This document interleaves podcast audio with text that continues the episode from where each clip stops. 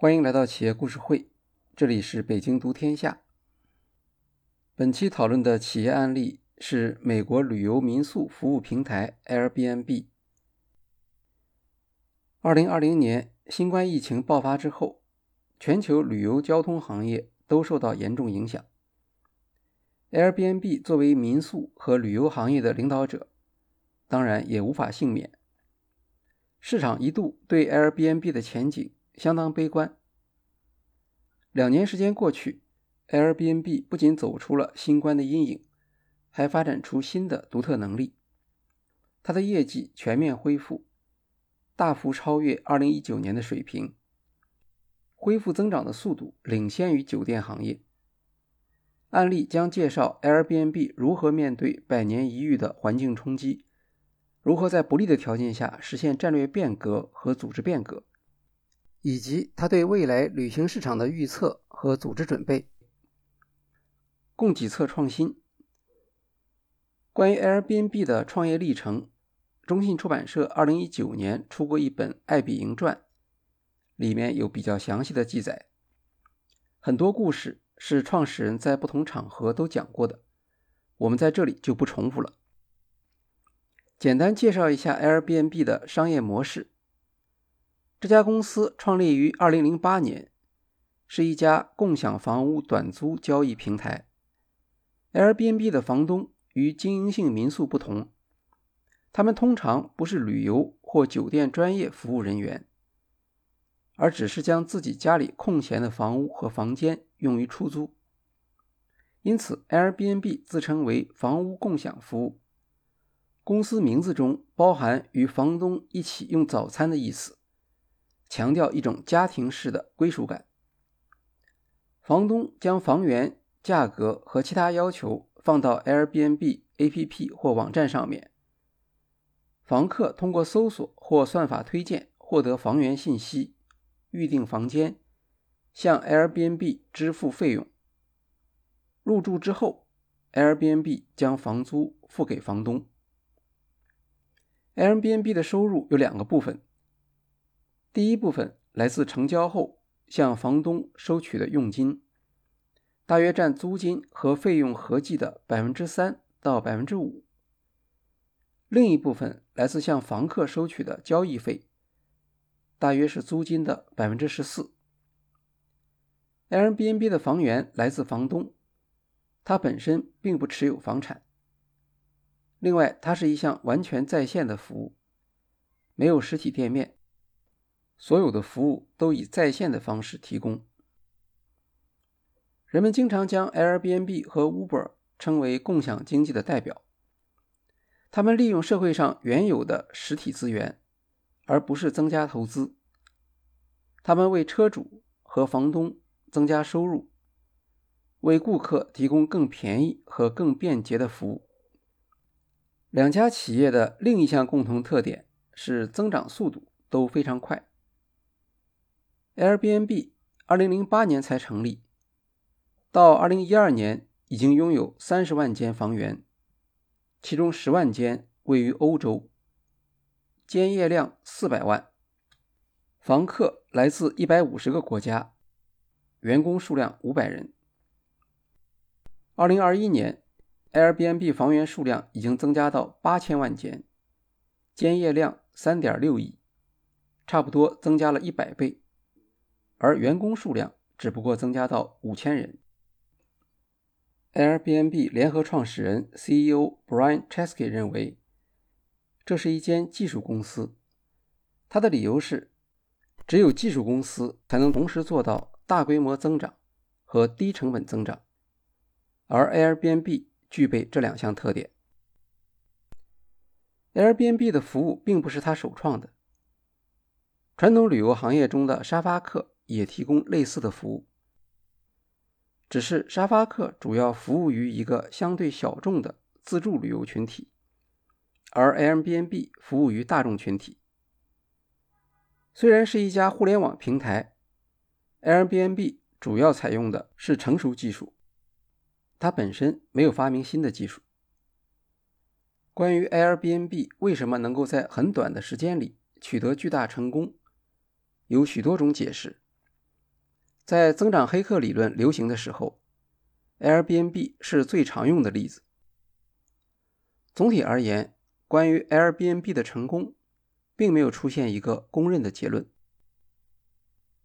用户欢迎 Airbnb 的一项主要理由，与过度旅游造成的住宿成本上升有关。Airbnb 最早的市场，就是在举办大型会议或活动期间，让订不到酒店。或消费不起酒店的顾客获得便宜的住宿安排。这些房屋是房东自有的，分散在市区不同地点，构成了 Airbnb 在产品供给上的一项独特优势。传统酒店行业在选址时往往要花费很大力气，以求尽可能满足顾客的需求和平衡成本收益，因此。通常，他们只能在特定地点提供服务，而 Airbnb 则相反，它的房源呈现高度分布化的供给，与酒店形成了完全不同的价值主张。Airbnb 对寻求个性化体验的顾客具备吸引力，这项能力是酒店行业很难竞争的。Airbnb 提供了市场原来缺乏的一类住宿服务。在旅行市场的供给侧做出了重大创新。它构建了一个超大规模的交易市场，交易对象极为分散。平台在满足少量需求时，并不要求自己或房东进行大量的投资。当某一特定市场需求减少时，由于房产分布在不同房东手中，也不会像酒店投资那样。带来非常大的集中的投资损失。Airbnb 还发展出其他一些受用户欢迎的特点，比如重视社区归属感。这里面既包括使用者的身份认同，也包括用户在使用过程中享有一些自由和选择。比如大城市医疗条件好，许多病人会选择到这些地方就医。他们的家人会陪着一起来，但是大城市消费水平高，低收入家庭可能难以负担租房费用。有的房东愿意将自己的住房提供给这些病患家庭，收费很低。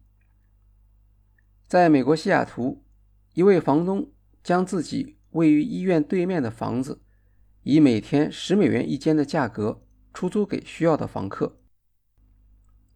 每天十美元是 Airbnb 规定的房屋价格的下限，当地市场价格为每天一百美元。低价出租是房东的个人选择。Airbnb 的作用是帮助房东和房客能够方便的找到对方。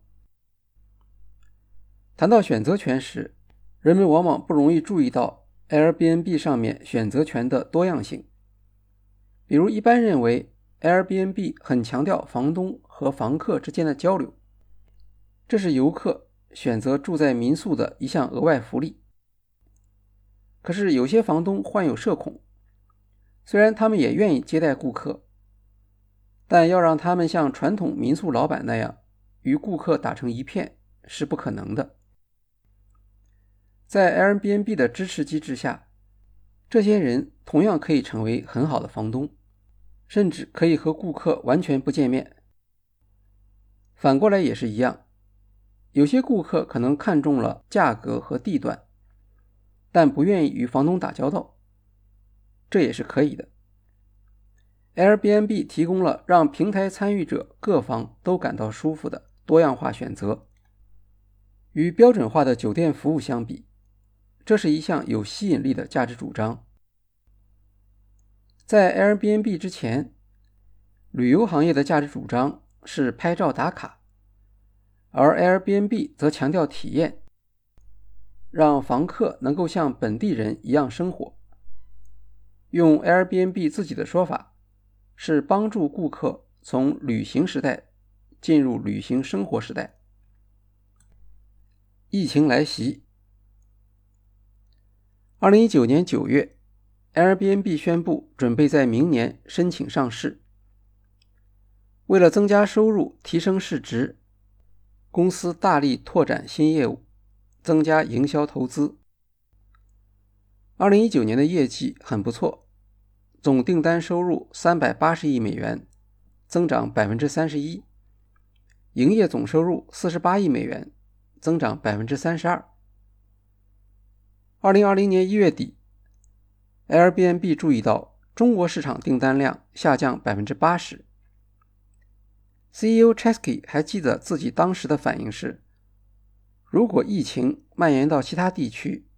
情况会很糟糕，只是他没有想到情况会糟糕到什么程度。进入三月之后，美国所有各州都出现了病例。短短八周时间里，Airbnb 的收入相比去年同期下降了百分之八十。许多媒体的报道标题是：“Airbnb 还能活下来吗？”人们普遍认为。民宿受到的打击会超过酒店行业。Chesky 回忆说：“我今年只有四十岁，但经过这段时期，感觉却像是五六十岁的人。以前听别人谈论濒死经历，现在真的体验到了。业务量已经下跌了百分之八十，没有人知道未来会不会继续下跌。”公司早已宣布了2020年上市的计划。现在看来，问题已经不光是能否顺利上市，而是能否生存下来。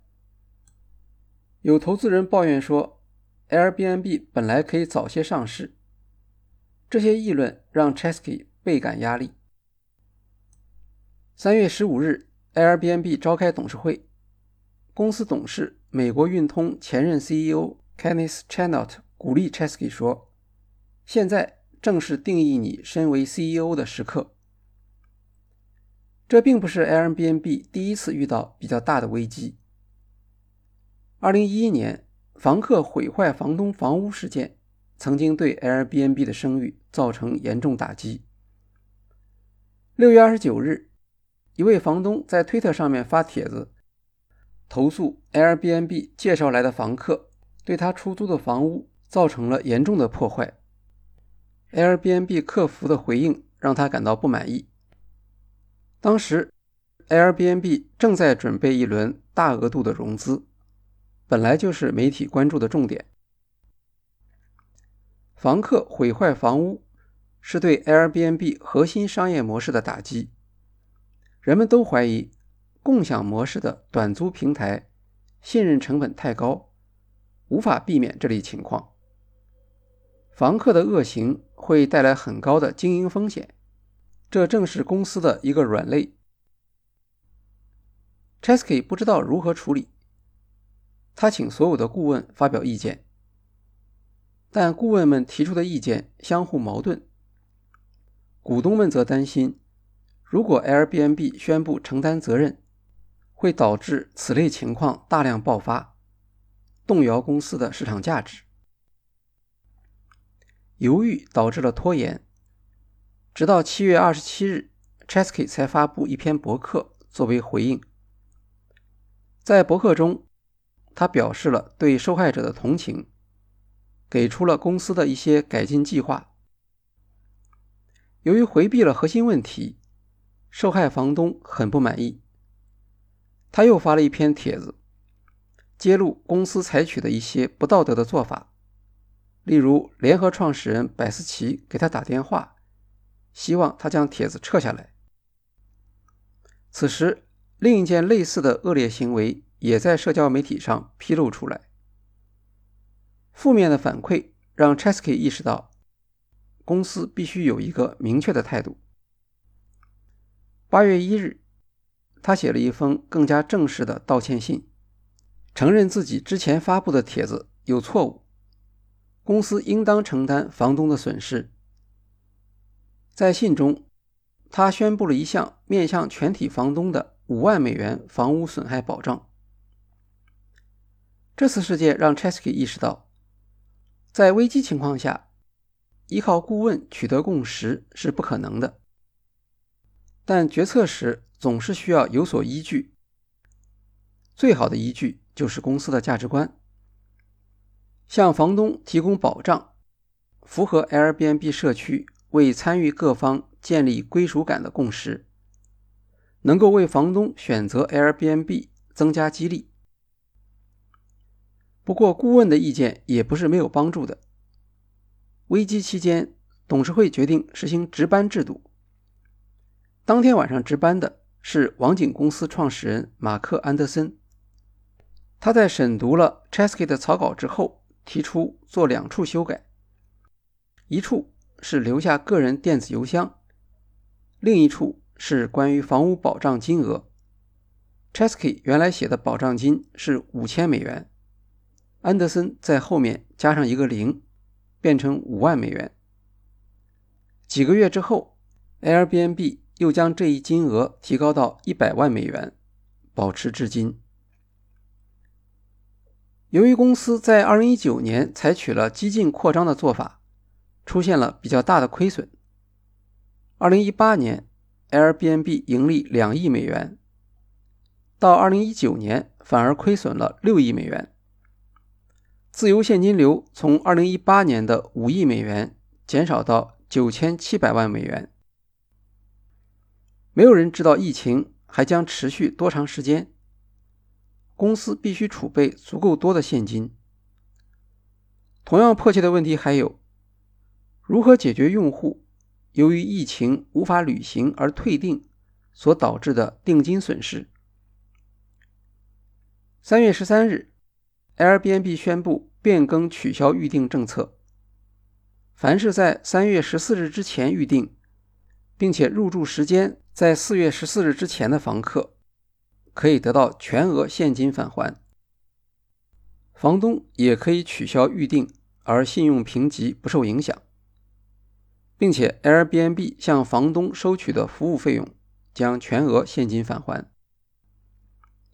Airbnb 的这项措施。受到市场好评，因为它没有采用部分返还、优惠券或抵用金等方法，而是现金全额返还。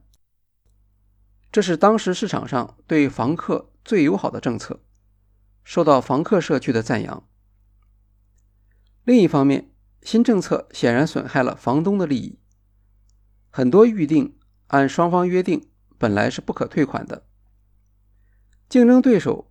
如 Expedia 和 Booking，他们的政策是呼吁房东给房客返还百分之五十的定金，但这并不是强制性的要求。他们希望房客与房东交涉，返还定金或转化为优惠券和抵用金。对比之下，Airbnb 的政策对房东照顾不够，房东社区出现很大的反弹。三月三十日，Chesky 发布致房东的信，对事先没有向房东社区咨询就单方面做出返还定金的政策进行道歉。他辩解说，这项政策不是在利益相关人之间做选择题，而是出于公共卫生的考虑。全额现金返还可以鼓励房客取消订单。降低新冠传播的风险是企业必须承担的社会责任。他承认公司对房客伙伴关系不够重视，这是一项错误。Airbnb 决定建立一个总金额2.5亿美元的基金，用于补偿房东的损失。这笔钱大概是房东总损失的百分之二十五。不过，在 Airbnb 的房东中，有相当一批符合美国政府小企业救助项目的条件，他们还可以从这些项目中得到现金支持，进一步减少损失。处理了返还定金争议之后，公司的财务负担再度上升。在当时的情况下，股权融资看起来不大乐观，Airbnb 采取了负债为主的融资方式。二零二零年四月六日，Airbnb 宣布从银湖资本和第六街获得十亿美元融资，以债务和股权混合的方式提供，Airbnb 称这笔融资为战略性投资，其中债务部分为期五年，利率为百分之十一点五。大家可能还记得，在戴尔公司的案例中，我们介绍过一位投资人埃贡·德尔班，他是银湖资本的联合 CEO。之前他对 Airbnb 并不了解。据《金融时报》报道。在接到 Chesky 的求助电话后，德尔班只用几天时间就完成了投资承诺。银湖资本承担了这笔融资的一半。据说，银湖资本入股时谈的估值只有一百八十亿美元，而一年前 Airbnb 的估值是三百一十亿美元。Airbnb 愿意做出估值让步，换取财务安全。在 Airbnb 发布的新闻中提到，这笔融资中将有部分资金用于支持那些出租自用房屋的房东，帮助他们偿付抵押贷款。经过资本市场的试探，Airbnb 了解到自己的处境虽然很糟糕，但还没有到绝望的时刻。Chesky 利用这一好消息，继续在金融市场寻求资金支持。一周之后，四月十五日，Airbnb 再次发布融资消息，从一批投资公司手中获得十亿美元贷款，同样是五年期，利率则降为百分之九，因为这笔债务是优先偿付债务。为了进一步降低财务风险，Airbnb 决定压缩开支，大幅缩减营销预算。取消奖金，全体高管六个月薪资减半。这些政策一共帮助他节省了八亿美元，有助于赢得投资人的信心。但是这些还不够，Chesky 还需要做出更加艰难的选择。五月五日星期二，公司宣布裁员。Chesky 通过直播的方式向全体员工发布了这一消息。几个小时之后，公司四分之一的员工将失去他们的工作，总共大约一千九百人。有些部门是整体裁撤的。公司给出的补偿条件比较优厚，离开的员工可以获得十四周的工资。Airbnb 废除了工作满一年才能获得股权的规定，每位离开的员工都可以获得公司股份。员工医保延续一年，所有员工可以保留工作时使用的苹果笔记本。Airbnb 建立专门的裁员员工档案网站，帮助其他雇主从中寻找合适的员工。在整个2020年剩下的时间里，公司招聘团队的主要工作将转为帮助离开的员工。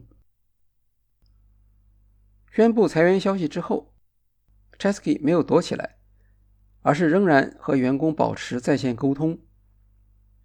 员工们在公司内部的虚拟会议软件上提出许多问题：为什么不能采取普遍降薪？或放长假这类临时性措施，为什么裁减某些特定部门？为什么公司不可以减少一些花费来保住工作？比如花很多钱租赁办公室里面的绿植。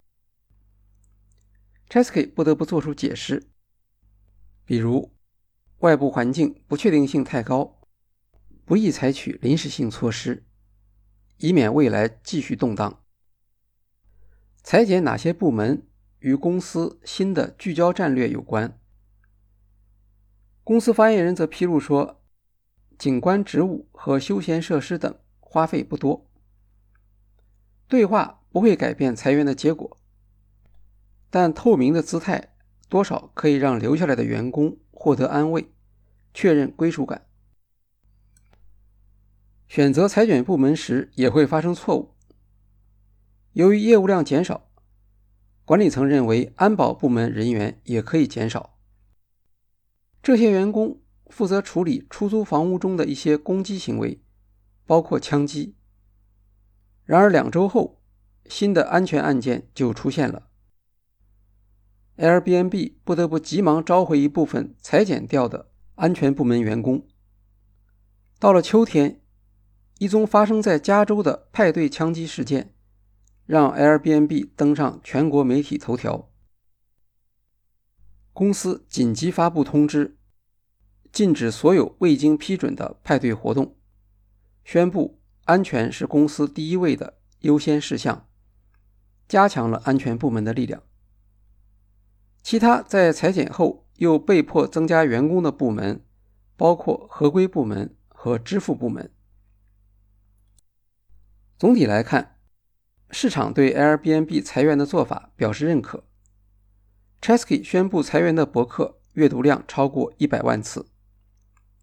许多管理顾问认为，这是一次可以列入教科书的裁员沟通。不过，报道裁员的媒体很快发现了一些新的内幕。Airbnb 还是做了一些小动作。在公开宣布裁员之前，他先裁减了五百多位合同工。这些合同工当然没有受薪员工那样好的待遇。两周后，Airbnb 宣布了受薪员工裁员的消息。他们可以获得十四周的工资，而之前合同工裁减时只能获得一周，并且这项福利还不是所有合同工都能享受的。这些歧视性政策让之前被裁减的合同工感到不满，而他们因为已经接受了解约条件，无法和公司交涉。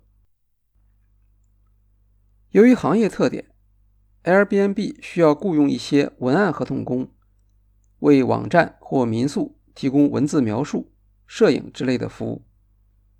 这些合同工通常也是自媒体作者，他们在网上发出的声音。有相当影响力。商业内幕、Bloomberg、《纽约时报》和 Weird 等知名媒体都做了报道。